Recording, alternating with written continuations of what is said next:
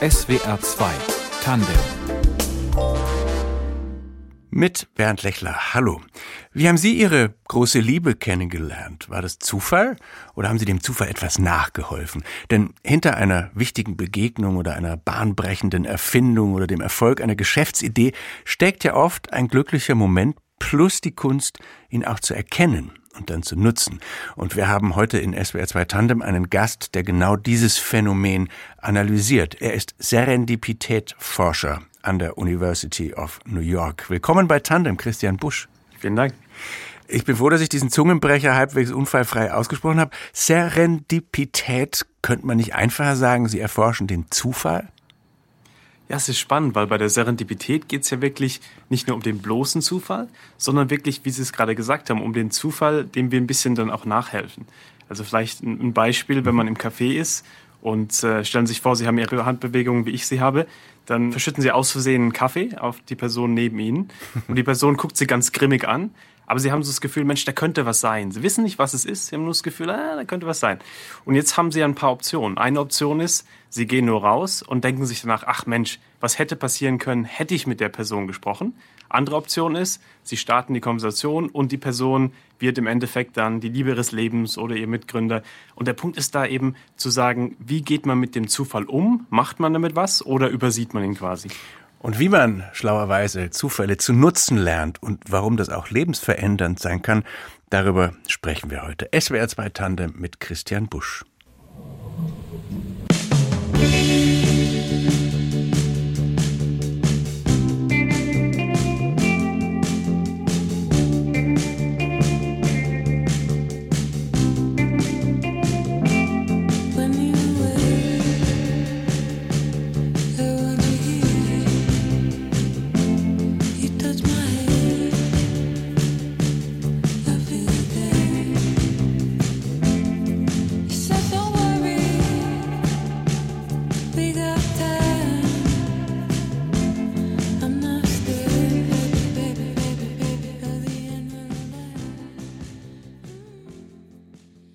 Nothing But Time, Brianna Barbara in SWR 2 Tandem. Geboren im US-Staat Minnesota, aufgewachsen in Florida, jetzt lebt sie in New York City. Und wer weiß, welche Zufälle sie dorthin geführt haben und ob sie ihr Glück aktiv beim Schopf gepackt hat. Mit Sicherheit aber würde ihre Biografie, ebenso wie meine oder die von Ihnen, genug Anekdoten liefern für die Forschung unseres Studiogasts heute in SWR 2 Tandem. Christian Busch erkundet das Phänomen der Serendipität, also das Zusammenwirken von Zufall und Handeln. Und auch Sie sind und aus New York City zugeschaltet, Herr Busch, geboren aber vor 39 Jahren in Heidelberg. Welche Weggabelung in Ihrem Leben fällt Ihnen ein, an der Serendipität im Spiel war und die Sie vielleicht letztlich nach New York geführt hat? Ja, also es war alles im Prinzip äh, in meinem Leben, was irgendwie mir was bedeutet, war serendipitär. Also genau, ich bin in Heidelberg damals aufgewachsen, auch als SWR 3 Hörer damals, in Bergisch Gladbach vorher geboren und dann in Heidelberg aufgewachsen und war auch dann so der rebellische Teenager, der von der Schule geflogen ist, ein Jahr wiederholen musste und äh, habe das dann auch in meinen Fahrstil mit übernommen und habe da wahrscheinlich den inoffiziellen Weltrekord aufgestellt, wie viele Mülltonnen man auf dem Weg zur Schule umfahren kann. Hm. Und äh, hatte dann eines Tages nicht mehr so viel Glück und bin in ein paar Autos reingeknallt, alle kaputt, meins auch. Und war im Prinzip so eine Nahtoderfahrung, wo ich mir danach sehr viele Fragen gestellt habe. Also nach dem Motto, Mensch, wenn ich jetzt gestorben wäre, wer wäre zu meiner Beerdigung gekommen, wen hätte es interessiert? Im Prinzip hatte ich da größtenteils deprimierende Antworten und habe mich dann auf so eine Sinnsuche begeben, habe ein tolles Buch gelesen, äh, Viktor Frankls äh, Man's Search for Meaning, also dieses trotzdem Ja zum Leben sagen, wo es sehr darum geht, wie kann man trotzdem in schwierigen Momenten noch irgendwie Sinn finden und habe dann für mich festgestellt, was mir sehr viel Sinn gibt, ist Menschen zusammenzubringen, Ideen zusammenzubringen und sie die Funken, die davon kommen. Und das hat mich dann eben so auf die Richtung gebracht als Unternehmer, Sozialunternehmer und dann später auch in die Wissenschaft. Haben Sie auch mal umgekehrt überlegt, wo Sie heute wären ohne den Unfall? Ja, und irgendwie schon spannend, weil da habe ich sehr viel auch mit drüber geredet mit Leuten, die ähnliche Wendepunkte in ihrem Leben hatten, weil dieser Punkt im Prinzip ein riesiger Motivator war, weil irgendwie das war so die Realisierung, Mensch, das Leben kann sehr schnell vorbei sein. Und wenn man so eine Realisation hat, dass man sagt, okay, man kann nicht davon ausgehen, dass man irgendwie noch 40 Jahre hat und irgendwie noch all die Sachen machen kann, die man machen könnte. Nein, man könnte morgen einen Autounfall haben und es könnte vorbei sein. Und da bin ich mir relativ sicher, dass wenn ich diesen Unfall nicht gehabt hätte, dass ich vielleicht noch so ein bisschen mehr rumgeeiert hätte äh, für einige Zeit und nicht da direkt diesen Fokus gehabt hätte zu sagen, wie können wir jetzt wirklich das Leben nutzen, falls sowas mal wieder passiert, dass es dann es wert war. Aber der Punkt ist ja wahrscheinlich schon, also was das Thema Serendipität jetzt betrifft, dass sie, obwohl da viel, viele Autos kaputt waren und das alles sehr teuer war und sie eben gesundheitlich oder in Lebensgefahr geraten waren, der Punkt ist, dass nicht das letztlich in der Nachbetrachtung für sie im Vordergrund stand. Ja, sehr spannend, weil auf jeden Fall im Prinzip ja immer die Frage ist, und Sie haben ja auch darauf hingewiesen, wenn man sich den Lebenslauf von Menschen anschaut, dass man im Nachhinein eher die Punkte verknüpfen kann und ab und zu dann vielleicht auch ein bisschen Punkte vorhebt, nicht vorhebt, die im Prinzip einem zur jetzigen Zeit mehr Sinn machen. Also beispielsweise für mich jetzt aus der Perspektive macht es Sinn, dass ich den Unfall damals hatte und der mich auf so einen Weg gebracht hat. Wenn Sie mich damals gefragt hätten, gerade nach dem Unfall, hätte ich auch gesagt, das ist die schwierigste Zeit meines Lebens. Und das ist ja das Spannende, dass solche Momente dann, je nachdem, was man mit solchen Momenten macht, einen auch in eine ganz andere Richtung bringen können. Heißt dann Serendipität, also wenn wir nach einer Definition gucken, auch, dass man nach dem Glück im Unglück Ausschau halten soll? Sehr oft, genau, weil im Prinzip gibt es ja zwei Wege, wie man Serendipität sehen kann. Der eine Weg ist den, den wir gerade schon besprochen hatten, so diese Idee, es passiert irgendwas und dann probiert man was draus zu machen. Und da ist ein Beispiel vielleicht auch die Kartoffelwaschmaschine. Die Kartoffelwaschmaschine ist vor ein paar Jahren hat ein Unternehmen in China, ein riesiges Haushaltsgeräteunternehmen, die haben Anrufe bekommen von Bauern und die Bauern haben denen gesagt, eure blöde Waschmaschine geht immer kaputt. Warum geht die Waschmaschine kaputt? Ja, wir probieren unsere Kartoffeln drin zu waschen und es scheint irgendwie nicht zu passen. Was würden wir normalerweise machen, wenn sowas Unerwartetes passiert, wo jemand in Anführungsstrichen einen Fehler macht? Wir würden wahrscheinlich sagen, Mensch, wasch deine Kartoffeln nicht da drin. Dafür haben wir sie nicht gemacht. Unser Plan ist, dass du deine Kleider da drin wäschst. Die haben das Gegenteil gemacht. Haben gesagt, das ist unerwartet. Aber es gibt ja wahrscheinlich viele Bauern auf der Welt. Also warum bauen wir nicht einen Schmutzfilter rein und dann wird es halt eine Kartoffelwaschmaschine. Und so wurde dann halt die Kartoffelwaschmaschine geboren, genau zu dem Punkt, den Sie gerade gesagt haben, dass man trotzdem noch Sinn findet in Situationen, wo vielleicht was schiefgelaufen ist. Aber das Spannende ist auch die zweite Variante, wo man im Prinzip es auch wahrscheinlicher machen kann, dass positive Zufälle passieren. Ein Beispiel. Es gibt diese Hakenstrategie wo man sagt, wie kann man in Gesprächen es ein bisschen wahrscheinlicher machen, dass wir irgendwelche zufälligen Überschneidungen haben. Jemand, der das richtig gut macht, ist Ollie Barrett, der ist Unternehmer in London. Wenn Sie den fragen würden, was machst denn du so beruflich? So die Frage, die wir überall auf einer Konferenz oder so auch gestellt kriegen, würde der nicht nur sagen, ich bin Unternehmer. Der würde sagen, ich bin Unternehmer, habe vor kurzem mir die Philosophie der Wissenschaft angeschaut, aber was mir wirklich richtig Spaß macht, ist es Klavier zu spielen. Das heißt, was er hier macht, ist, er gibt ihnen drei verschiedene Haken, wo sie sagen können, Mensch, so ein Zufall, mein Boss, der unterrichtet an der Uni über die Philosophie der Wissenschaft, macht doch mal eine Gastrede hier. Mensch, so ein Zufall, wir unterrichten Klavier, komm doch mal für eine Stunde vorbei. Der Punkt ist der, dass wir alle ein bisschen überlegen können, was sind denn so Bereiche in unserem Leben, die uns wichtig sind? Und indem wir die ab und zu artikulieren, so als Nebensätze, macht es es wahrscheinlicher, dass dann solche zufälligen Überschneidungen auch passieren können. Da reden wir gleich noch ein bisschen mehr drüber, wie man über diese Hürden hinwegkommt, die einen davon abhalten, solche Zufälle gut zu nutzen. Mich würde noch interessieren, was uns abhält. Also weil wir haben es ja gern berechenbar und eben gerade nicht zufällig. Wir wollen wissen, was auf uns zukommt. Wir wollen planen können und unsere Pläne dann auch umgesetzt sehen. Das hat ja auch einen Sinn. Oder betrachten Sie das inzwischen als Fehler?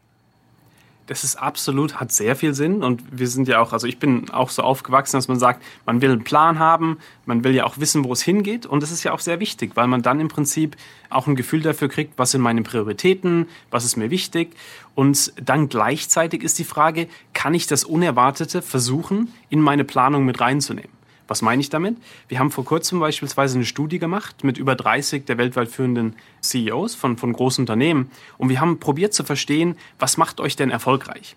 Und ein Muster, was die gemeinsam haben, ist, dass die extrem gut sind zu sagen, hier ist so ein Orientierungssinn. Also wenn wir ein Unternehmen sind, wir wollen vielleicht 500 Millionen Leute, die vorher nicht im Bankensystem waren, vorher in der Armut waren, wir wollen die jetzt ins Bankensystem reinholen, damit die dann auch Zugang zu Krediten und so weiter kriegen können. Das ist unser Nordstern, das ist, wo wir hinwollen, das ist, was die Motivation auch gibt, für unsere Mitarbeiter jetzt zusammenzukommen. Aber wenn uns Hilda irgendwo in Hildesheim sagt, dass es noch einen besseren Weg gibt, dahin zu kommen, dann werden wir das anpassen. Und das ist Teil unseres Plans. Und was man hier im Prinzip macht, ist zu sagen, Planung ist extrem wichtig. Aber wir müssen eben auch das Unerwartete mit einbauen. Beispielsweise Fragen wie, was hat dich letzte Woche überrascht? Eine ganz einfache Frage, aber wenn man das in einem Unternehmen jede Woche fragt, dann gucken Leute mehr und mehr auch nach den potenziellen Kartoffelwaschmaschinen. Gleich mehr noch über die potenziellen Kartoffelwaschmaschinen. In SWR 2 Tandem mit Christian Busch, davor Robbie Williams, der Ihnen eigentlich auch aus dem Herzen sprechen müsste. Der singt nämlich gleich, dass er mit Gott spricht und Gott lacht aber nur über seine Pläne in Feel.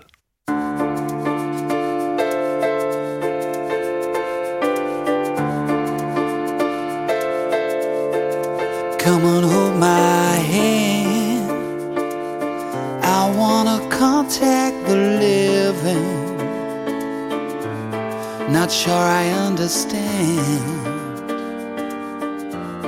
this role I've been given.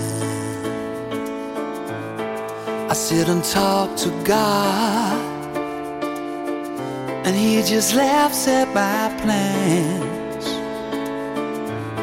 My head speaks a language.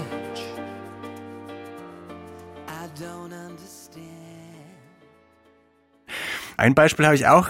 Alexander Fleming hat dank einer schimmligen Probe in einer Petrischale einst das Penicillin entdeckt. Das heißt, er hat ein anderes Problem gelöst als das, das er eigentlich lösen wollte. Sie haben das schon angedeutet und nennen das, Herr Busch, Post-it-Zettel-Serendipität. Genau. Der Herr, der damals die Post-its erfunden hat, der meinte, ich würde gerne einen stärkeren Kleber finden.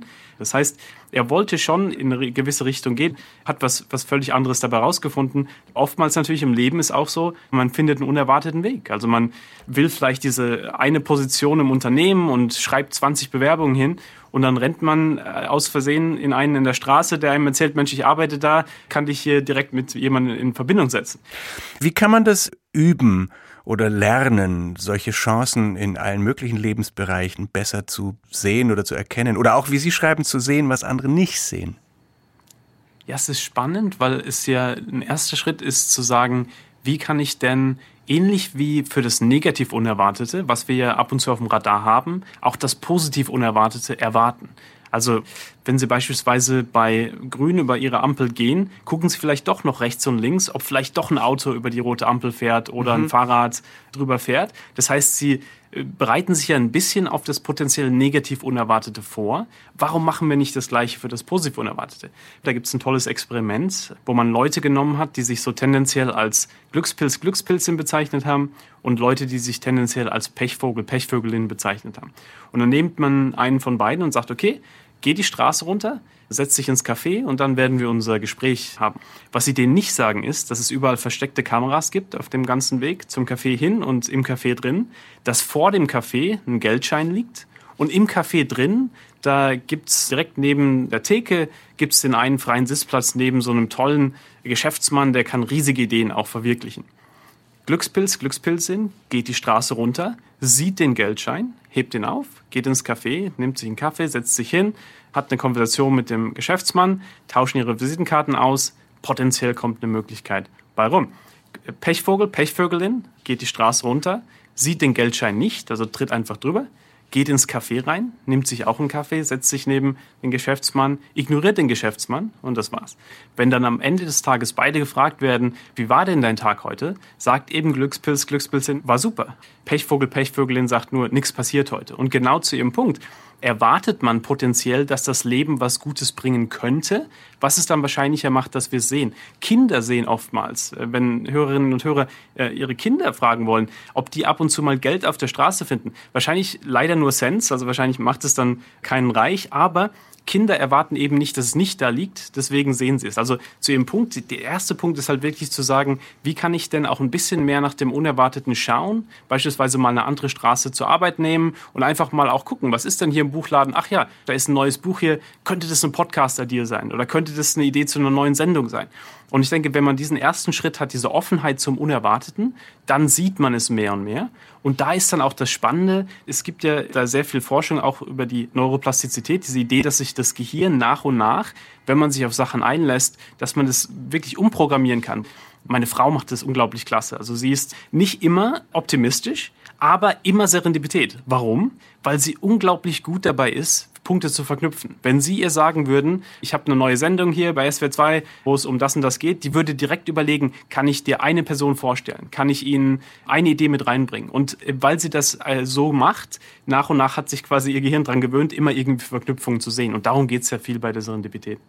Wobei ein extremes Beispiel in Ihrem Buch ist, dass betrifft einen Blogger und Unternehmer, der 2010 in London hängen blieb, als dieser isländische Vulkan mit dem langen Namen diese Aschewolke ausstieß und der dann äh, binnen Stunden und ohne Budget eine Konferenz auf die Beine gestellt hat mit Teilnehmern von Rang, wo ich dachte, das ist ja schon stressig dann irgendwann, oder? Also er hätte auch in eine Ausstellung gehen können oder gar nichts tun und sich ausruhen. Absolut. Also es gibt Serendipität ja auf verschiedenen Levels, in verschiedenen Ebenen. Also ein Level ist genau diese großen Innovationen wie Penicillin, Viagra oder Sachen wie TEDx Volcano, genau, was kurzfristig entstanden ist, als ein Vulkan die Aschewolke damals über Europa hatte und äh, Leute alle in London waren und er einfach gesagt hat, okay, dann machen wir halt ein Event und bringen die alles zusammen. Solche Sachen sind ja eher so die, die großen Serendipitäten. Aber es gibt ja auch so Mikroserendipität, so im, im täglichen Leben, wo sie beispielsweise, nehmen wir an, sie wollen irgendwie einen Nagel in die Wand, sie schauen nach dem Hammer und dann ähm, auf dem Weg, den Hammer zu finden, weil sie ihn nicht finden können, sehen sie auf einmal, ach Mensch, hier, da ist ja ein Leak hier, da, da tropft's ja. Und dann haben sie unerwarteterweise eben gesehen, dass da was anderes kaputt ist und fixen das gerade noch, bevor dann irgendwie das hätte teurer werden können. Das sind ja so die kleinen Momente im Leben, wo oftmals Serendipität passiert, wo es eben nicht darum geht, irgendwie, da muss man jetzt viel für tun oder so, sondern es geht eher darum zu sagen, wie kann ich mein Leben erleichtern auch. Und das, was Sie gerade geschildert haben, da meinen Sie, die Serendipität besteht darin, dass der, der nach dem Hammer gesucht hat, trotzdem die Augen für andere Dinge offen hatte. Genau. Oftmals sieht man dann ja auch Sachen, die vielleicht man noch beheben kann. Also wie hier gerade so dieses Problem, wo irgendwie vielleicht was tropft und so weiter. Äh, was dann im Prinzip, wenn man es nicht gesehen hätte, es ja viel kostenspieliger werden wird. Aber es ist ja dann am Ende doch nicht jeder seines Glückes Schmied. Also wir wissen ja zum Beispiel, wie stark soziale Unterschiede die Chancen im Leben beeinflussen, Bildungschancen und so. Kann dieses Serendipitätsmodell nicht auch dann ins Zynische kippen? Dass man sagt, ja, dann hättest du halt geguckt? Das ist genau ein absolut wichtiger Punkt, dass A, man natürlich nie jemanden für Unglück verantwortlich machen kann. Sehr viel unserer Forschung ist in Armutskontexten, ähm, beispielsweise in Teilen Nairobis in, in Kenia, wo wenn eine Person stirbt, dann verliert die Familie das Haus, dann verliert der Nächste den Job, dann wird jemand krank. Also da gibt es so eine Verkettung dann von Unglückszuständen, wo Leute im Prinzip gar nicht viel machen können in der Situation. Und da geht es sehr viel darum zu sagen, ja, es gibt dieses passive Glück und Unglück, was man nicht wirklich viel beeinflussen kann, auch beispielsweise in eine tolle Familie geboren zu werden. Da kommt ja sehr viel soziale Ungleichheit her da muss man immer natürlich sehr schauen, wie können wir auch als Gesellschaft Möglichkeitsräume schaffen, wo Menschen ähnliche Startpunkte haben. Und das ist natürlich extrem wichtig. Und gleichzeitig gibt es eben diese spannende Sache, die wir eben auch in, in der Forschung gesehen haben, dass überall auf der Welt, wo wir Leute studiert haben, von Nairobi bis New York bis in Deutschland, wo Leute, die ein Mindset haben, wo sie das positiv Unerwartete auf dem Radar haben, es ist wahrscheinlicher macht, dass es auch passiert. Und worum es hier sehr geht, und ich denke, das ist auch wichtig zu sagen, deswegen meine ich auch meine Frau als tolles Beispiel, weil man muss nicht unbedingt immer so der Optimistischste, die Optimistischste sein. Man muss nicht unbedingt immer irgendwie, das Leben ist so toll und so weiter. Absolut nicht. Das Leben ist nicht immer toll. Das Leben ist ab und zu richtig hart. Und gleichzeitig, und ich denke, das kommt auch auf Ihre Frage dann ja ein bisschen auf die persönlichen Barrieren hin. Was sind denn so die Sachen, die uns zurückhalten? Da könnten wir gerne drüber reden, dass wir uns selber halt auch sehr oft im Weg stehen. Darüber reden wir in der Tat gleich noch. Nach einem Song der kalifornischen Songwriterin Alila Diane, When We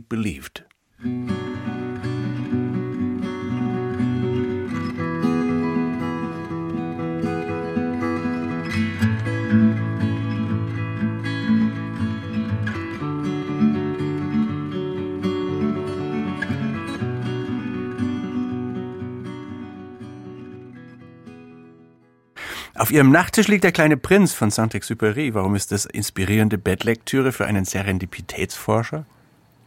Weil es eine schöne Erinnerung dran ist, immer Fragen zu stellen und äh, vor allem auch die Frage, warum zu stellen und hm. uns auch zu fragen, warum nehmen wir denn die Sachen so hin, wie sie sind? Also beispielsweise eine der Gründe, warum ich damals in die Forschung gegangen bin, so in die Richtung zielgerichtete Führung, war die Frage, warum definieren wir denn Erfolg immer mit Geld und mit irgendwie mehr Geld und mehr hier und mehr hier versus vielleicht den Einfluss, den wir auf andere haben oder wie wir anderen helfen im Leben und solche Dinge. Und da denke ich, der, der kleine Prinz ist ja wirklich jemand, der rumläuft und immer einfach fragt, ja, warum nimmst du denn an, dass hier du noch mehr Sterne brauchst, nur dann, um noch mehr Sterne zu kriegen? Und äh, da geht es eben sehr drum, auch äh, in der Forschung, die wir machen, im Sinne zu sagen, wenn wir nur eine kurze Zeit auf dieser Welt haben, wie können wir denn diese Zeit so nutzen, dass wenn wir irgendwann auf unserem Sterbebett sind, wir das Gefühl haben, das war es wert. Aber dass man da dann Serendipitätsforscher wird, ist ja, also in deutschen Ohren zumindest, klingt es schon recht exotisch als wissenschaftlicher Zweig. Standen Ihnen in den USA da mehr Türen offen? Das war ja nichts, was ich mir irgendwie so ausgesucht habe, als ich will unbedingt Serendipität studieren, sondern es war was, wo ich am Anfang angefangen habe, zielgerichtete Führung und sozialer Impact und so weiter zu studieren. Und dann Serendipität kam halt überall auf. Ja? Dass irgendwie die erfolgreichsten Leute, die spannendsten Leute, die inspirierendsten Leute immer irgendwie ein bisschen mehr von dieser Serendipität, von diesem aktiven Glück hatten.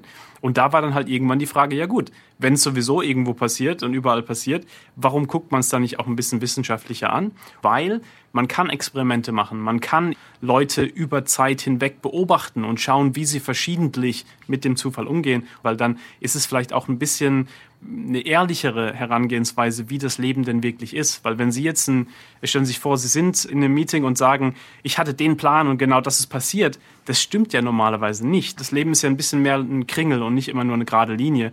Und was gibt's da noch für Möglichkeiten, das zu erforschen? Also Sie hatten vorhin dieses Glückspilz-Experiment mit den Leuten, die ins Café gehen sollen und unterwegs liegt der Geldschein auf dem Boden. Wie erforschen Sie das Phänomen noch?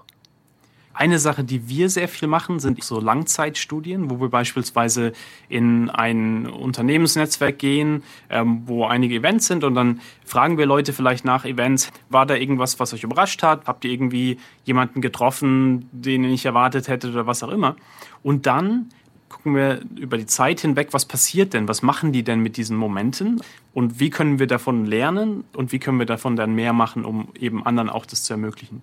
Vorhin sprachen Sie von dem ähm, Unternehmer, glaube ich, war es auch, der anders Smalltalk macht, indem er eben nicht sagt oder auch nicht antwortet, wenn er gefragt wird nach einem Beruf, ich bin das und das, sondern eben noch ganz andere Dinge mit einfließen lässt. Ich spiele Klavier und ich untersuche dies und das.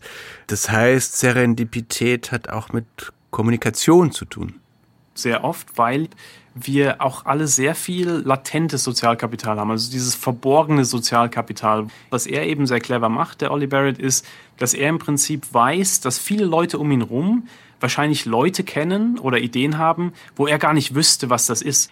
Der Möglichkeitsraum, den wir alle haben, wird ja viel größer, wenn wir andere mit einbeziehen in diese Möglichkeitsräume.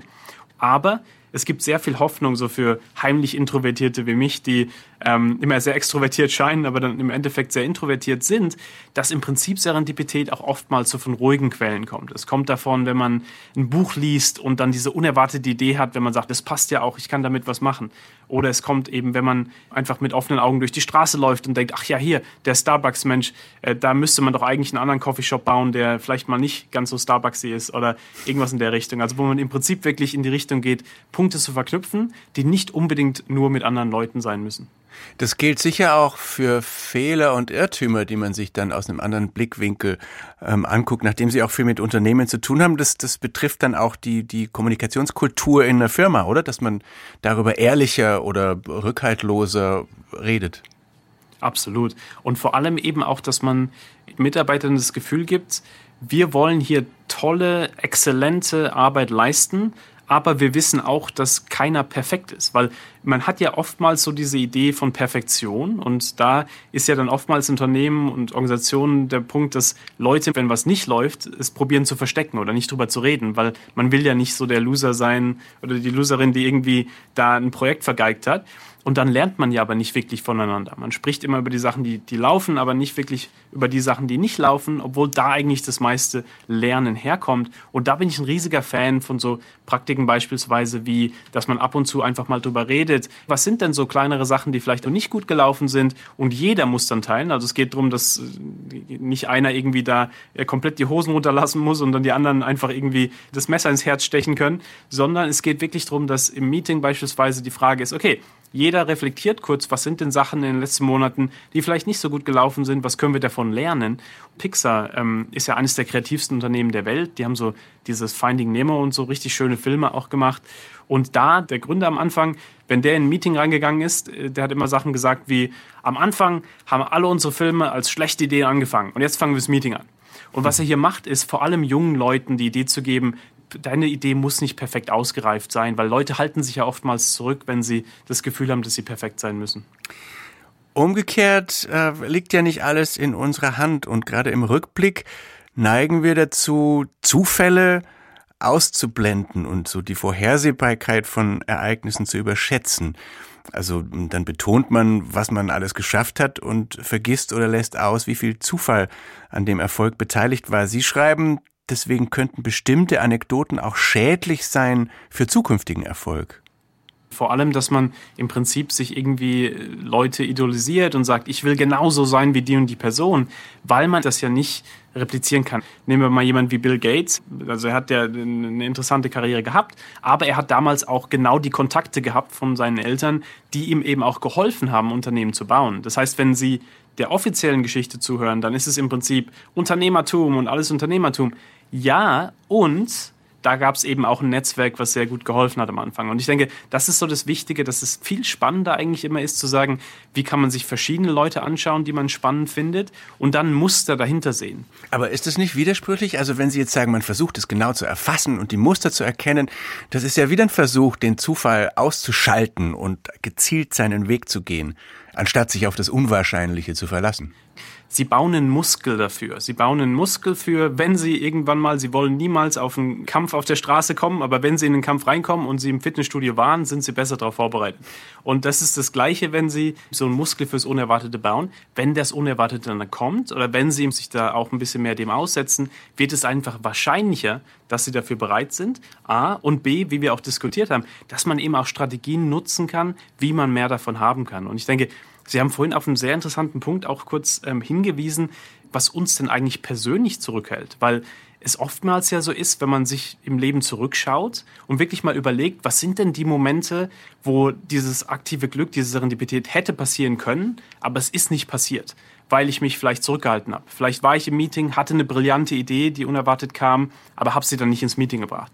Oder ich war auf einer Konferenz, bin in eine tolle Person reingerannt, aber dann habe ich sie doch nicht angesprochen, weil ich irgendwie das Gefühl hatte, ach, vielleicht nicht eine gute Zeit.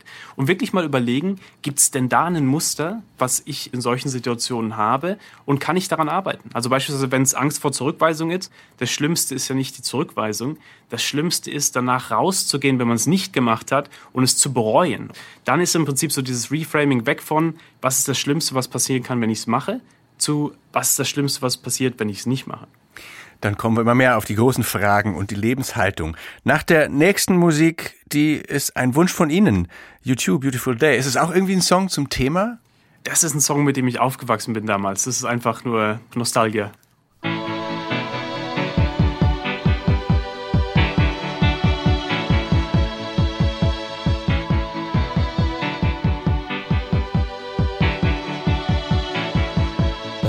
Is a blue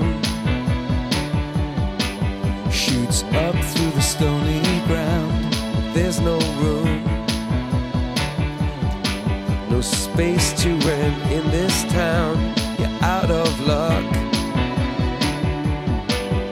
and the reason that you had to care, the traffic is stuck, and you're not moving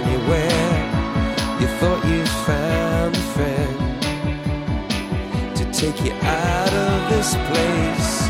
Someone you can lend a hand in return for grace. A beautiful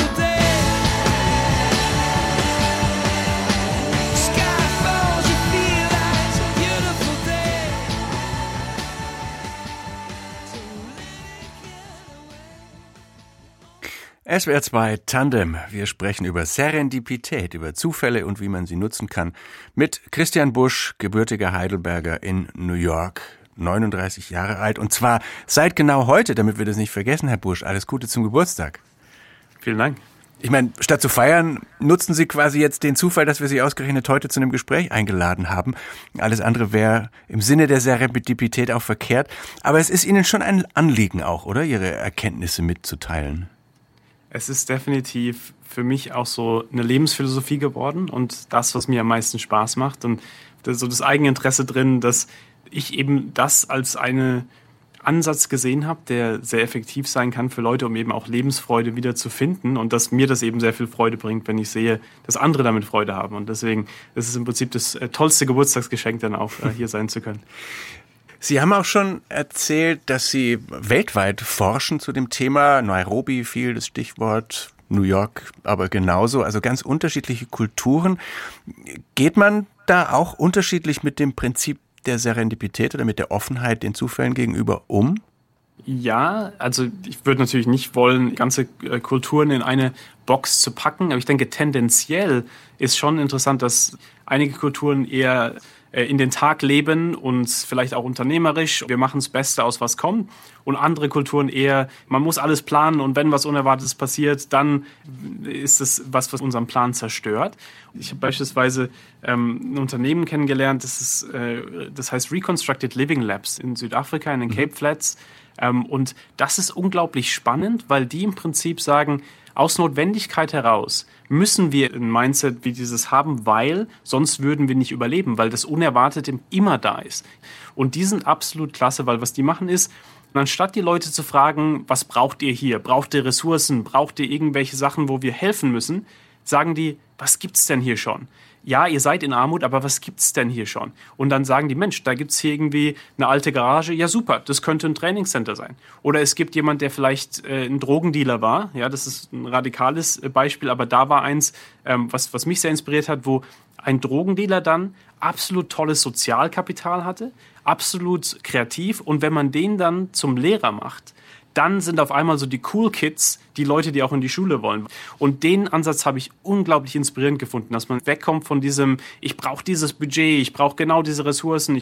Ich glaube, da kann man sehr viel lernen eben von solchen Kontexten, wo Leute nichts haben, aber aus Notwendigkeit heraus einfach das Beste draus machen, was sie haben.